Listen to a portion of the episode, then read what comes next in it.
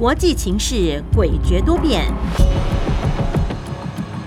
战略布局至关重要。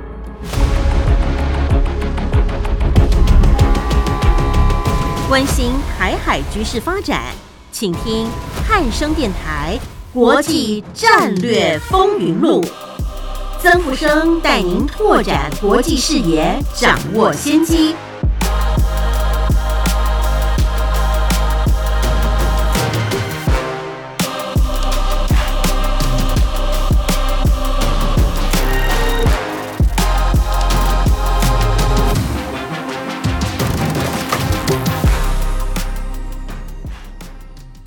欢迎您收听汉声广播电台《国际战略风云录》，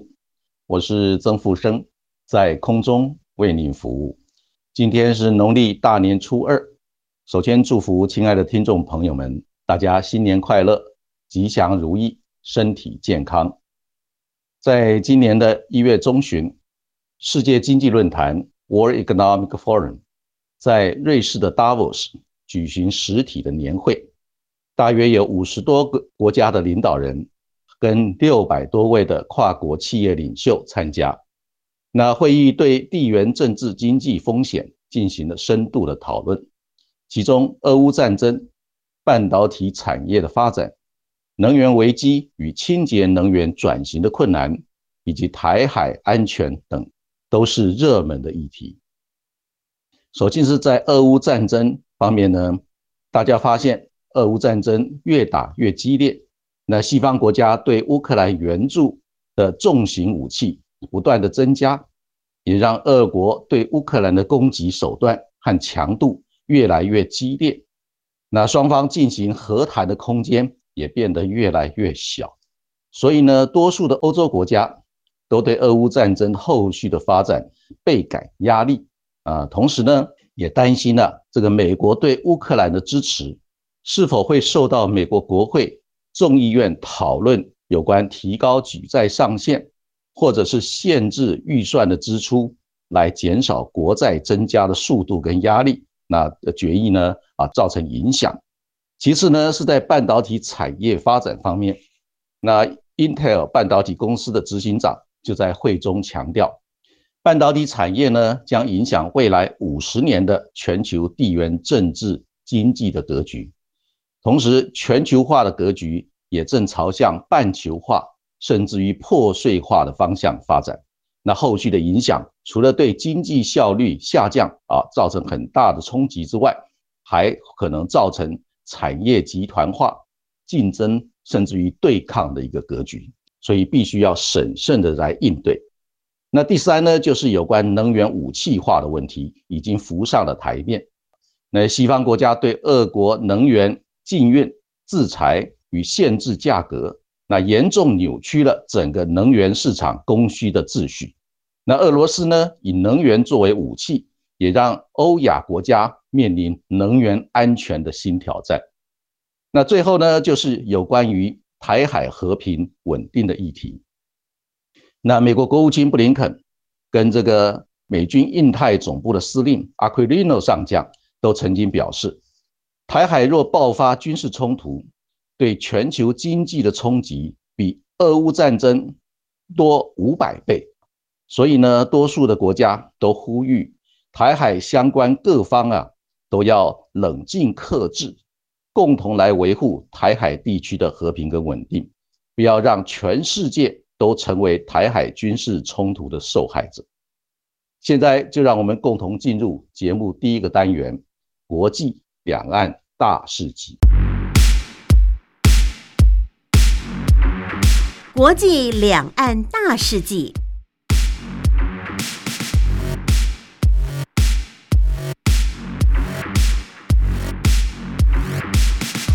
在本周国际两岸大事记的部分，首先，总统蔡英文表示，面对威权主义的扩张及后疫情时代的经济挑战。希望中华民国持续发挥半导体产业的能量，跟理念相近的伙伴一起建构民主晶片的永续产业链，这也是有助台美及全球经济繁荣发展。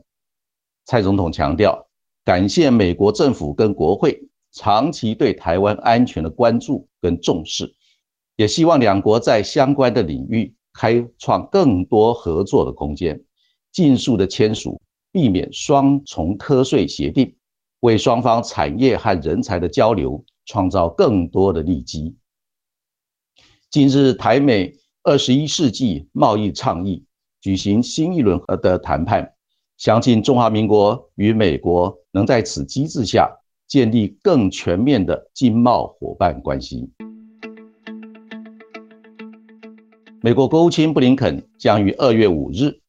到北京跟中共新任外交部长秦刚会谈，双方可能讨论的议题包括应对气候变迁的挑战、俄乌战争的情势、缓和印太地区竞争，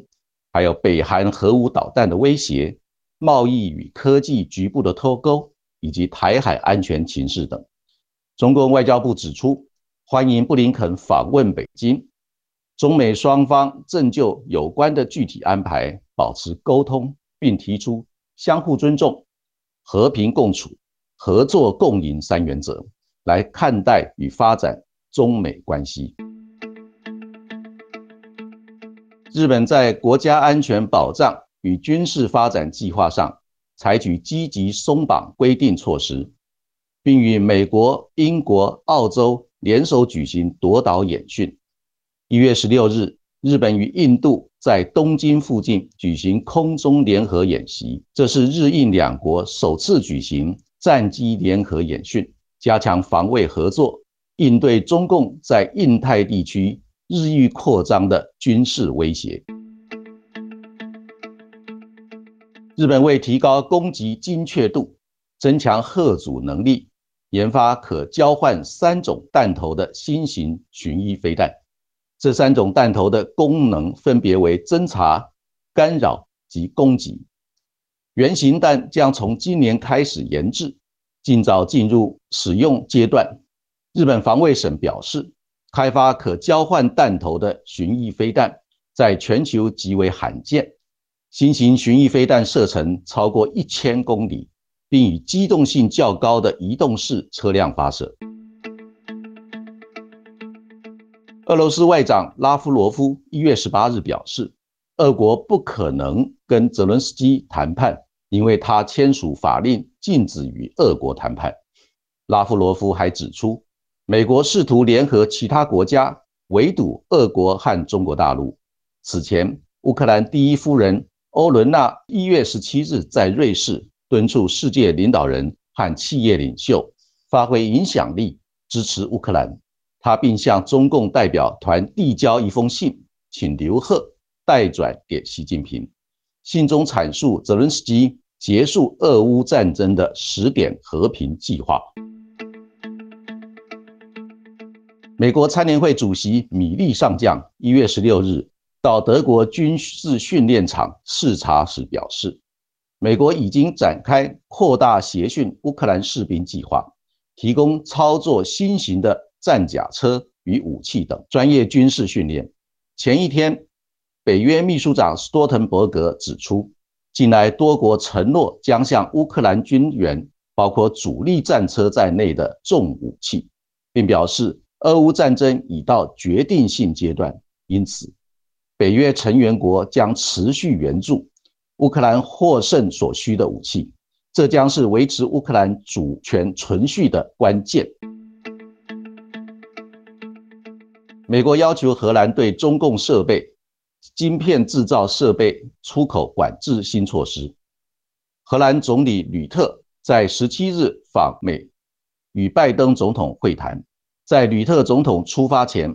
荷兰外贸部长表示。荷兰不会轻易接受美国要求对中国大陆出口晶片制造技术与设备的新限制。拜登政府二零二二年十月规定，使用美国技术的晶片制造商在出口用于制造先进人工智慧计算以及超级电脑的晶片时，必须获得美国商务部的许可。美国贸易官员表示。预计荷兰和日本很快会接受这种措施，不过荷兰政府并没有配合美国的新要求。国际货币基金组织警告，过去数十年全球经济日趋一体化，如今却出现严重的裂解，可能使全球 GDP 总产值下降多达百分之七。如果科技领域也脱钩，有些国家蒙受的 GDP 损失超过百分之八到百分之十二，主要为低收入国家，这可能使几十年来经济全球化功亏一篑。世界经济论坛在瑞士达沃斯恢复实体年会，但全球经济濒临衰退的边缘，以及悬而未决的俄乌战争，给本届的年会蒙上了阴影。根据世界经济论坛发布的报告，近三分之二的受访经济学家预测，二零二三年世界经济将出现衰退，而且全球化的经济结构已经破碎化。这次年会的主题是。在分裂的世界中合作。美国财政部长耶伦与大陆国务院副总理刘鹤一月十八日在瑞士举行双边会谈，承诺两国将管控分歧，避免恶化成冲突，并合作找出应应全球性挑战的方法。随后，美财政部发表声明指出，耶伦与刘鹤同意在对抗。气候变迁的融资计划加强合作，支持开发中国家往清洁能源转型。同时，叶伦计划在今年内访问中国大陆，也欢迎大陆官员访问美国。中国大陆统计局一月十七日公布，二零二二年 GDP 达到一百二十一兆人民币，大约是十八兆美元，年增率达到百分之三。同时，中国大陆总人口出现近六十一年首次的负成长，到二零二二年底为十四亿一千一百七十五万人。此外，二零二二年中国大陆应届大学毕业生有一千零七十六万人，二零二三年则将超过一千一百五十万人。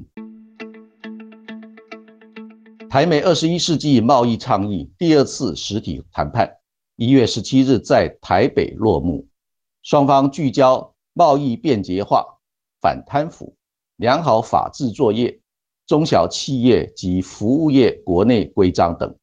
我国贸易谈判办公室总谈判代表指出，台美双方对大部分的条文有共识，未来有机会签署早期收获协议。以上就是本周国际两岸大事记的内容。谢谢您的收听，也欢迎您继续收听节目第二个单元《洞见战略风云》。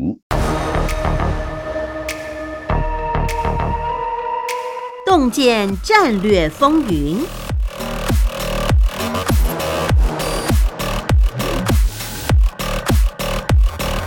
欢迎您收听汉声广播电台《国际战略风云录》，我是曾富生，在空中为您服务。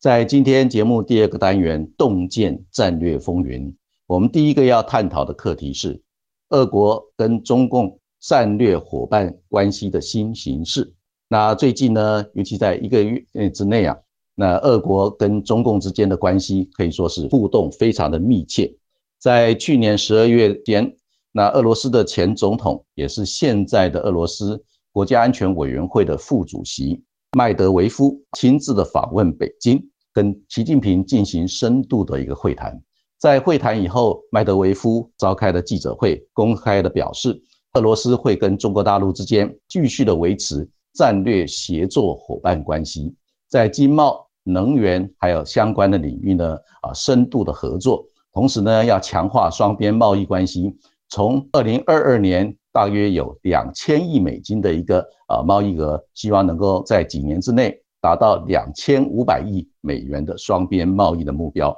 同时呢，啊也安排习近平跟普京进行视讯会议。那随后呢，没几天啊，习近平就跟普京在十二月间进行了视讯会议的高峰会。双方在视讯会议里面互相的表达对彼此的一个支持。同时，继续的稳固俄国跟中共之间的战略协作伙伴关系。不过呢，在这个视讯会议的过程里面，双方对于所谓军事合作和军事的一个资源，尤其是中国大陆在军事领域上是否要支援俄罗斯，在俄乌战争上有所表现，那双方在这一次的会谈里面几乎只字未提。所以从这个角度来看，那俄罗斯跟中国大陆之间的一个双边关系啊，在西方国家的观察里面，也就是跟在去年的二月间双方所签署的一个。全面性的战略协作伙伴关系的声明啊有所出入，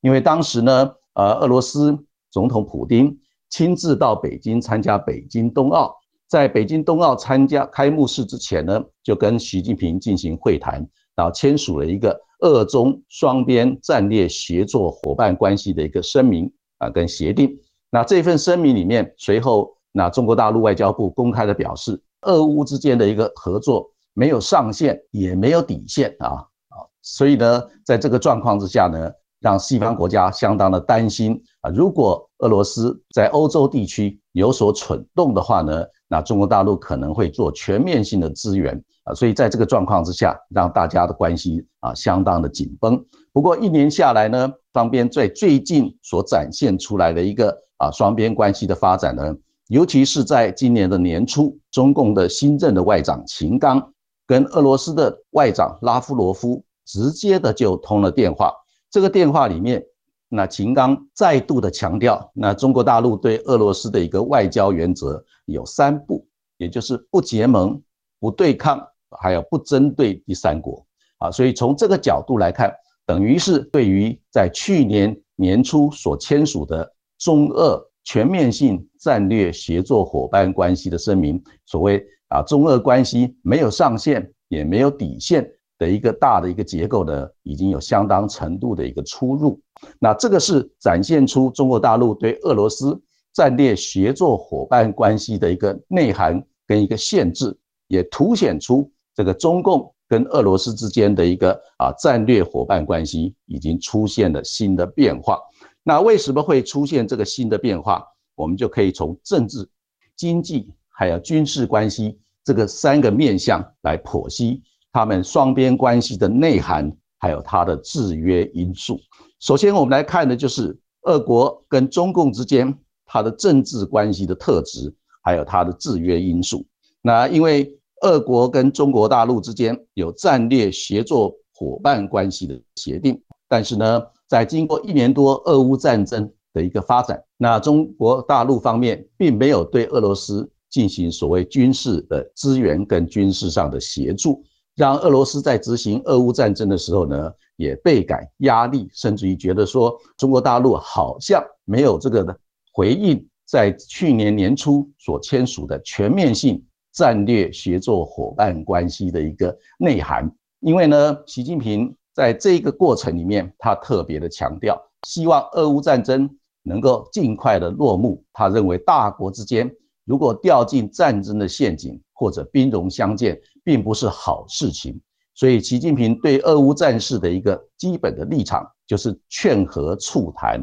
同时，习近平也向西方国家，尤其是对美国总统拜登承诺过，中国大陆绝对不会对俄罗斯提供所谓军事上的资源跟协助，让这个美国方面呢啊放心。也希望美国方面。不要对中国大陆啊采取太过激烈的一个科技战跟贸易战，甚至于在周边地区呢强化军事对抗的一个态势。所以从这个角度来看，那习近平面对俄罗斯跟美国啊西方世界在俄乌战事这个大的一个结构里面，是采取中立亲俄的一个立场。这个是俄罗斯跟中国大陆政治关系的一个特质，也就是中国大陆强调虽然。俄罗斯跟中共啊有所谓战略协作伙伴关系，但是中共方面呢坚持不结盟、不对抗、不针对第三国，让中国大陆能够在美国、俄罗斯还有欧盟这些大国之间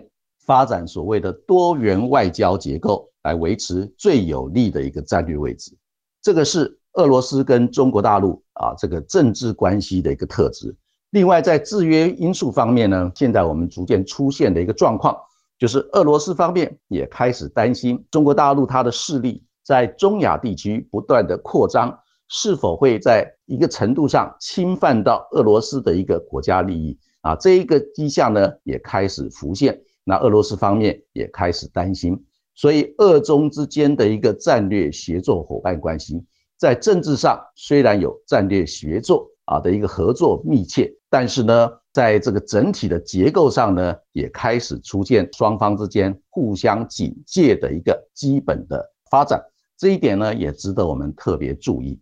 第二个面向呢，就是有关俄罗斯跟中共之间在经济领域上的一个关系，还有发展的制约因素。首先呢，我们要了解一个大的格局。那在二零二二年呢，那中国大陆它的国民生产毛额 GDP 已经达到十八兆美元。那俄罗斯呢，在二零二二年虽然有俄乌战争，但是它能源的出口相当的顺畅，所以它的 GDP 国民生产毛额。仍然维持在一点八兆美元的一个水准，相当的高，但是呢，已经是中国大陆的十分之一。所以从经济的一个结构来看的话，那俄罗斯跟中国大陆的经济结构是根本不能够相比的，因为只是中国大陆的十分之一。但是呢，啊，在我们再看俄罗斯跟中共之间，他们的双边的贸易总额，在二零二二年呢，达到一千九百零二亿美元。那再看，那美国跟中国大陆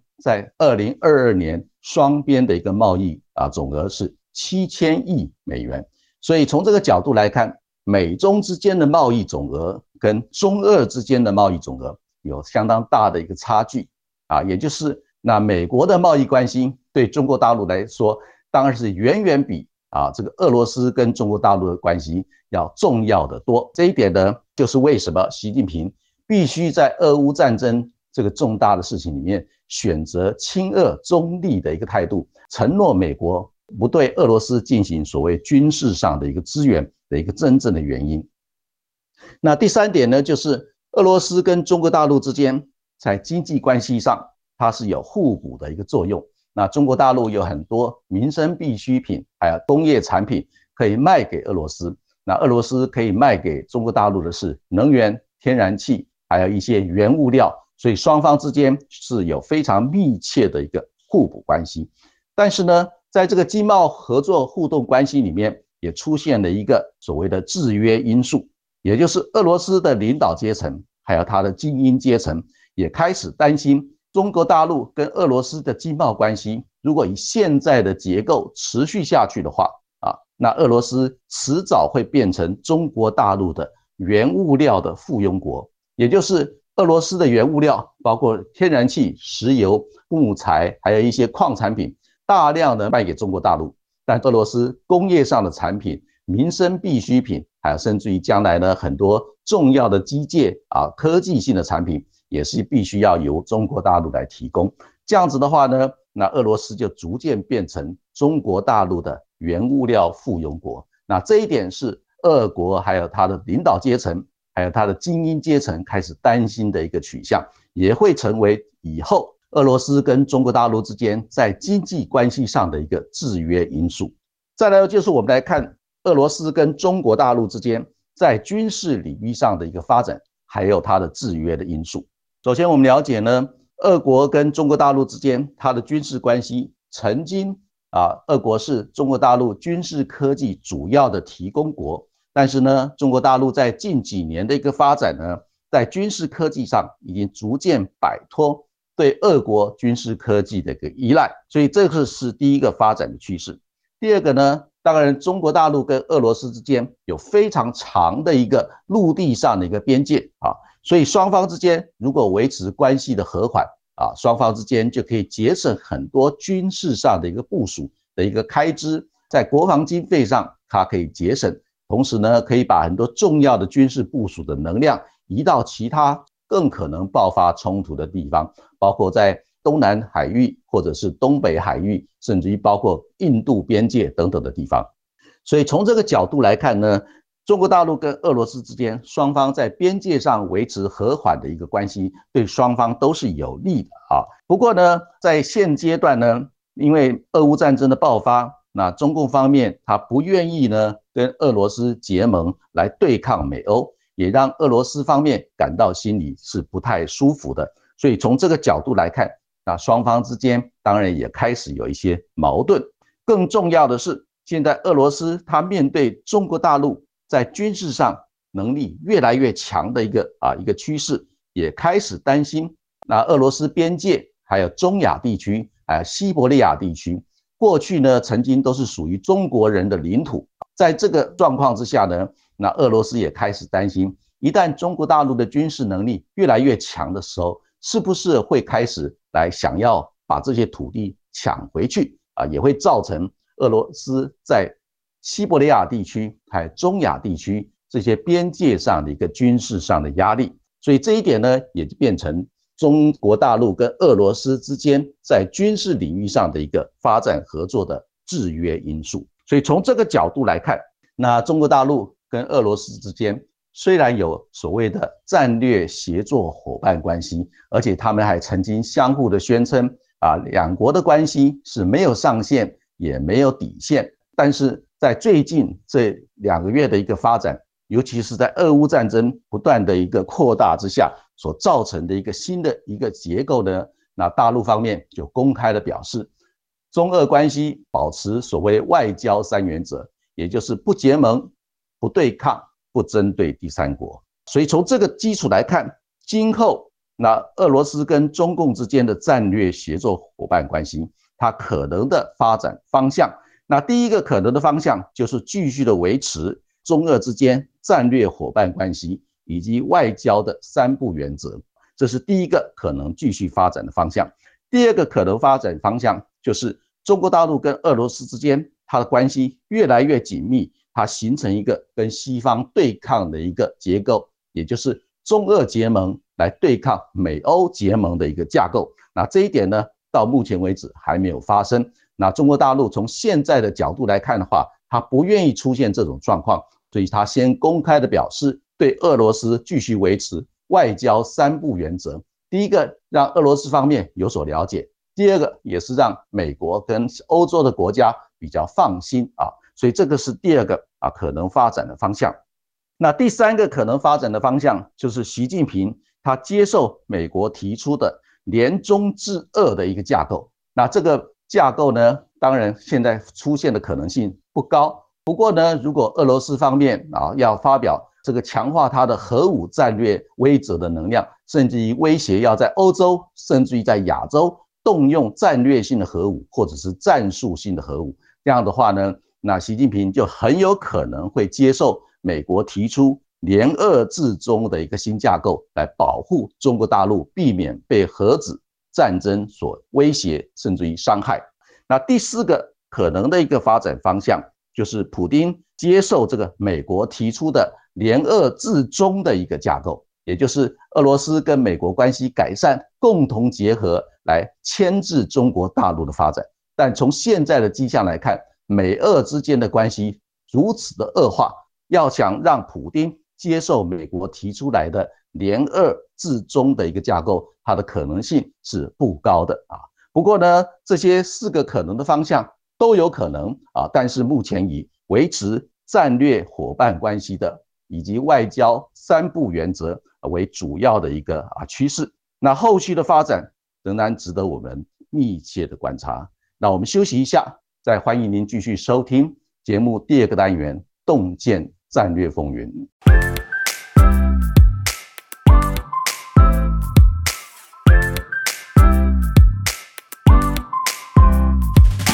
欢迎你回到汉声广播电台《国际战略风云录》，我是曾富生，在空中为您服务。在今天节目第二个单元《洞见战略风云》，我们要探讨的课题是有关美中对话，还有它可能成效的一个评估。那我们注意到，美国的国务卿布林肯将会在二月五号、六号到北京跟中共的外长秦刚会谈。那如果这一次的会谈进展顺利的话，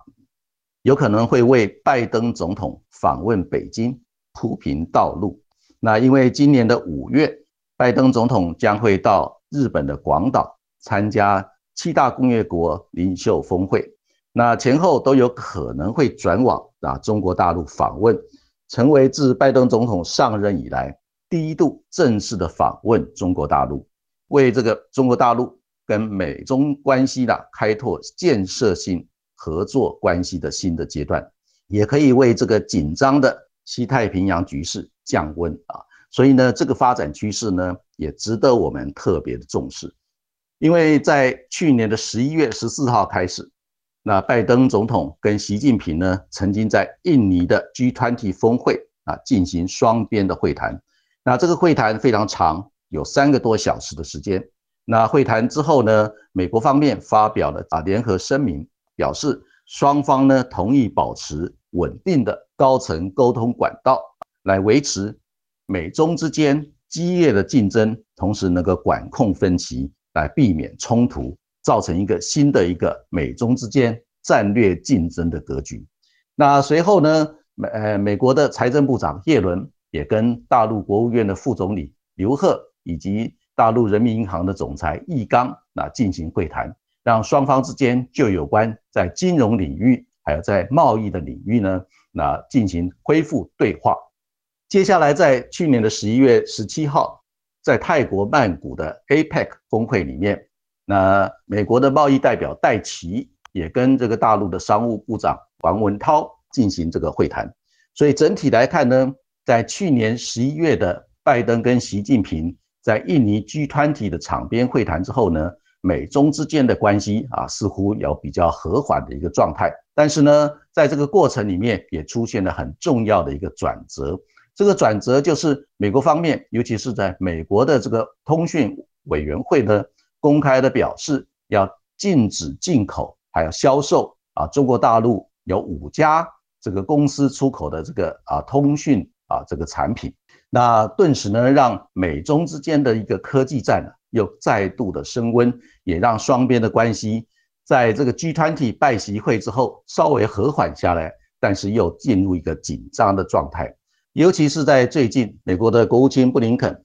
跟大陆新任的外交部长秦刚啊进行通话，那通话双方之间呢啊关系似乎又和缓下来。不过，那美国方面的国防部的部长奥斯汀要求跟大陆的对口单位，也是现在的国防部长魏凤和啊进行通话，希望就双方在南海地区的一些军事活动啊啊能够各自互相的节制。啊，避免擦枪走火，爆发军事冲突。但是中国大陆方面，中国大陆的军方呢，拒绝跟这个美国国防部长奥斯汀啊这个通话。所以呢，美中之间的关系虽然有高层啊，也就是在国家领导人这个阶层啊，维持一个啊这个稳定的沟通管道。那这个外交部长跟国务卿之间也有这个通话。但是呢，啊，在军事安全领域方面呢，啊，似乎断断续续啊，让大家都摸不着头绪啊，尤其是在双边的一个在科技战的领域，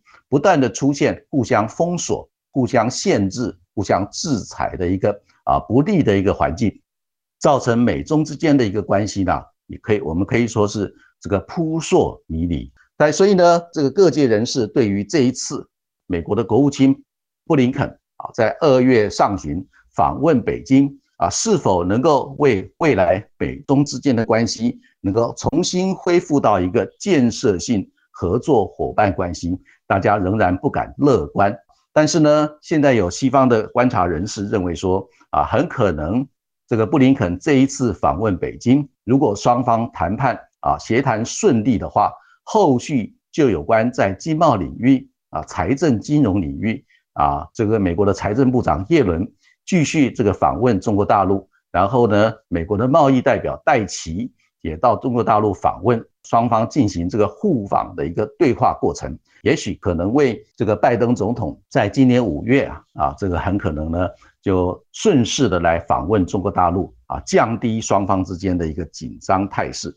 这个发展趋势呢也值得我们密切的观察。那首先我们还是要注意一下。在今年呢，美国跟中国大陆之间，他们虽然这个对话断断续续，但是呢，已经铺排出一个啊比较清楚的一个轮廓啊。那这个美中之间，只要继续的保持一个建设性对话的关系，那双方爆发冲突，甚至于军事冲突的可能性就可以下降。那只要美中之间双边的战略竞争不要这个激化到变成军事冲突、剑拔弩张的状态，那台海地区的和平稳定应该是可以比较能够维持。所以呢，这会变成一个啊，这观察台海地区和平稳定或者是军事冲突很重要的一个什么先期的指标，所以值得我们密切的来观察。那在今年度美中之间对话的重要议题主要有六项。那第一项就是有关啊如何来合作应对气候变迁，还有极端气候对人类社会的冲击，这是第一项。那第二项呢，就是可能要如何来促使俄乌战争能够停战和谈。那第三个啊重要的议题就包括缓和印太战略的一个进足，让双方能够啊这个进入一个比较啊和缓良性互动的一个阶段。那第四个啊，可能探讨的议题就是有关管控在经贸还有科技上局部脱钩所可能造成的冲突跟损失。那第五个重要的课题呢，就是要降低北韩核武与弹道飞弹威胁的风险。第六个啊，可能探讨重要议题就是如何来维护台海现状，来营造和平的契机。那基本上还有其他重要的议题啊，也可能加入。那我们现在就针对这六项主要可能对话的重要议题，啊，更深度的来讨论啊。那首先是如何来合作应对气候变迁与极端气候对人类社会的冲击。那我们回顾去年十月，在埃及曾经举行过联合国气候变迁啊大会啊，在英文叫 COP twenty seven，在 COP twenty seven 啊这个这个重要的会议里面。啊，中国大陆的贸易啊，这个气候变迁代表谢振华啊，跟这个美国的啊总统特使，也就是美国的气候变迁代表前任的国务卿凯瑞，他们两位呢就曾经在埃及的这个 COP twenty seven 进行直接的对话。在对话的过程里面，最重要的一个特点呢，就是这两位啊必须要协商出一个很重要的一个计划跟架构。这个架构是什么呢？就是开发中国家跟已开发国家，就有关气候变迁以及如何来应对极端气候啊这个挑战所必须要支出的经费由谁来出这个问题，因为开发中国家认为现在造成这个气候变迁是当初这个已开发国家在工业化的过程里面所造成全球的暖化，导致于现在气候变迁跟极端气候造成。这个对世界的冲击，但受害最深的是现在的开发中国家，所以已开发国家必须要提供大量的资金来协助开发中国家来面对这个极端气候的一个挑战跟压力啊。但是呢，双方之间现在呢啊，经费由谁来出，怎么样来使用啊，变成一个很难的一个课题。那现在中国大陆是全世界这个碳排放最多的一个国家，那美国是 number two，过去美国是 number one，所以这个双方必须要协调出一个啊架构。那在这一次 COP twenty seven 的时候呢，中国大陆的代表谢振华跟美国的代表这个凯瑞双方之间没有办法达成共识。只要这个重要的议题没有办法达成共识的话，那整个联合国气候变迁大会等于是白开了，因为只谈这个理想，并没有实际的行动。更重要的是，已开发国家承诺要提供的资金呢，多数都没有到位，导致于口惠而实不至。那开发中国家在面对气候变迁。极端气候的压力跟挑战的时候呢，束手无策，因为他们没有资源来应对这些挑战跟压力。所以呢，希望在今年的 COP twenty seven 是在中东的杜拜要召开。那这一次在中东杜拜召开的 COP twenty eight 这个联合国气候变迁大会呢，希望这个美国跟中国大陆之间能够针对这个重要的议题，也就是谁来出钱，共同来应对啊这个极端气候对。开发中国家的挑战跟压力啊，这个重要的计划能够达到一个具体化的一个效果。那这一次，美国的财政部长耶伦跟大陆的国务院的副总理刘鹤，在一月十八号在瑞士的会谈里面，已经触及到这个重要的议题。所以呢，在应对如何来应对和美中如何来应对这个气候变迁以及极端气候的挑战，那值得啊我们继续的观察。那第二个重要的议题就是有关促谈啊这个俄乌战事的问题。更重要的是，美中之间现在当务之急就是要要求俄罗斯不能够使用核子武器啊。那这一点呢，是美中之间就有关俄乌战争这个重要议题所达成的基本的共识啊。所以从这一点来看，那我们也观察到乌克兰的第一夫人啊，向习近平的代表提出一个和平十点计划，他们也很希望那习近平能够发挥他的影响力，跟美国一起配合。让俄乌战争早日的结束。那第三个重要的啊，这个探讨的议题就是有关缓和印太战略的进驻。那这一点呢，啊，现在在东北亚、在台海、在南海，还有在大洋洲，都有这个军备竞赛的一个趋势。那美中之间应该这个深度的来讨论，如何让这些地区的军备竞赛的趋势能够降温，能够减缓。那第四个就是有关管制贸易跟科技局部脱钩的这个重要的课题呢。